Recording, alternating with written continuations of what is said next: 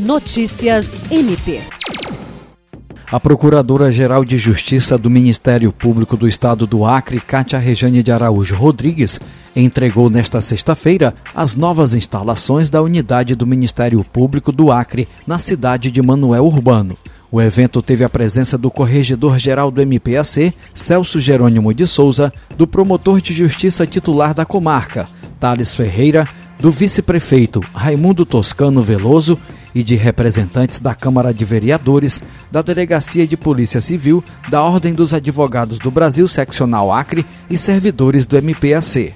Em sua fala, Cátia Regênia destacou que a população murbanense recebe com muita alegria essa unidade ministerial, que representa a efetivação de mais um dos compromissos de sua gestão, já na reta final de um longo trabalho cheio de desafios e conquistas realizado nos quatro anos no qual esteve à frente da Procuradoria-Geral de Justiça do MPAC.